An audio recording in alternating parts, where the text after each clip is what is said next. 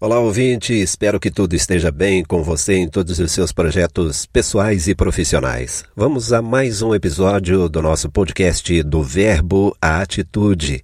E é isso mesmo, todo verbo significa ação, mas muita gente fica só na palavra e alguns até chegam ao planejamento, mas param por aí.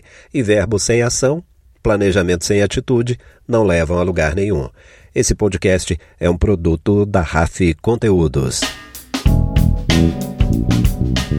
E hoje a gente completa a série de três episódios sobre comunicação interna, mesmo porque esse assunto é inesgotável. E lá nos nossos cursos na plataforma cresçamais.com você encontra esse tipo de conteúdo muito mais detalhado e bem acessível a todos, pessoas físicas e empresas.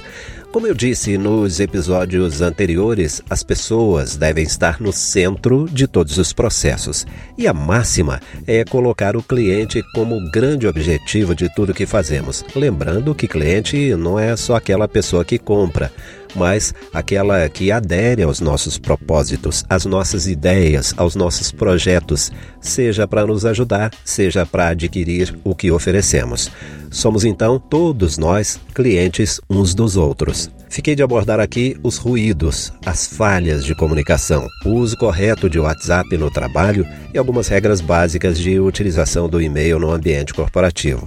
Vamos lá então? Ruídos de comunicação ocorrem quando pelo menos uma pessoa da equipe não entendeu perfeitamente a mensagem e isso compromete os resultados de todos. É uma situação que requer controle constante das ações de comunicação. Não apenas planejar, mas controlar e ajustar. Isso leva a ótimas práticas. E ótimas práticas levam em conta o que comunicar, quando, para quem, quais canais utilizar, escrever ou usar imagens, por onde enviar a mensagem, usar linguagem técnica ou enviar tudo bem explicado para leigos também compreenderem, quanto investir em comunicação, de que forma receber e responder os comentários de retorno, utilizar esses dados para o crescimento da organização? E outras medidas que signifiquem tratamento respeitoso e de qualidade com todos os públicos, internos e externos. Lembrando, é lógico que numa organização tudo comunica o tempo todo, desde uma recepção limpa, bem organizada e suficientemente aconchegante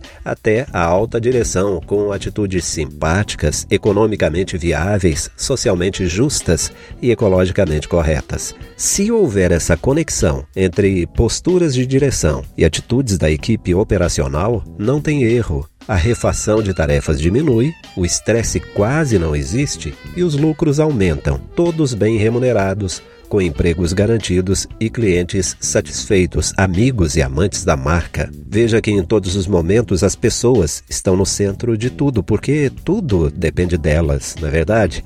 E quando se fala em conectar pessoas, está evidente a necessidade da melhor comunicação possível.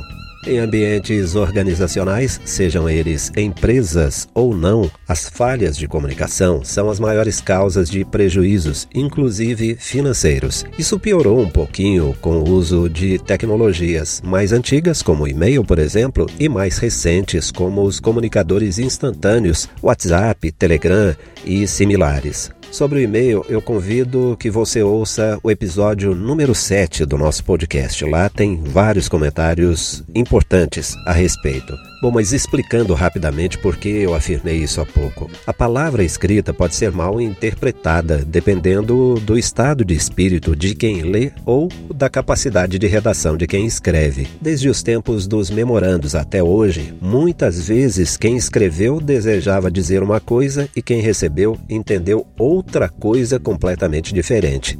Daí, sempre que possível, é importante apostar na comunicação direta, olho no olho, não sendo possível, é essencial seguir algumas regras bem básicas. Em qualquer processo de comunicação, aplique a regra dos sete Cs: clara, concisa, correta, concreta, coerente, completa e cortês. Arcise Câmara escreveu com muita sabedoria que no ambiente corporativo, na vida diária, no casamento, em todas as situações, tudo é sempre oportunidade para dizer sim e quem diz muitos nãos não vai adiante.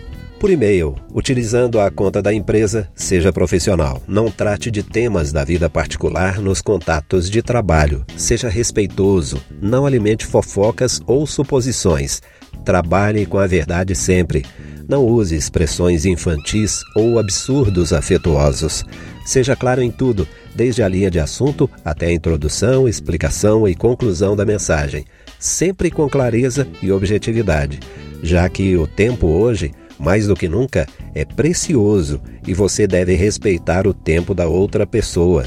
Jamais discuta por e-mail e nem alimente polêmicas. Por fim, nunca deixe um e-mail sem resposta. Numa situação grave em que você estiver muito nervoso ou muito nervosa, bate aquela vontade de enviar uma resposta quente para quem te ofendeu eventualmente por e-mail no trabalho.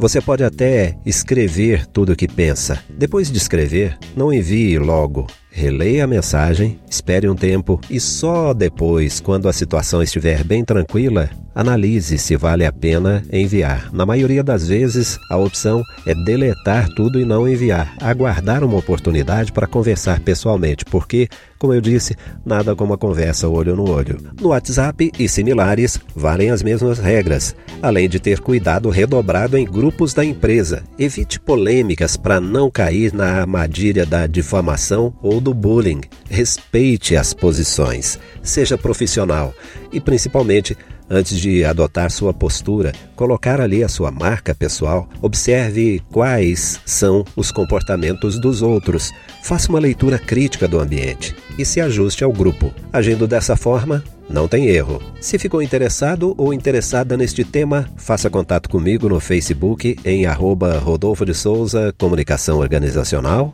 por e-mail em rodolfo@rafconsultores.com ou ainda acesse cresçamais.com para conhecer meus cursos e outros cursos da plataforma. Amanhã eu volto com mais conteúdo sobre comunicação. Um abraço e até lá.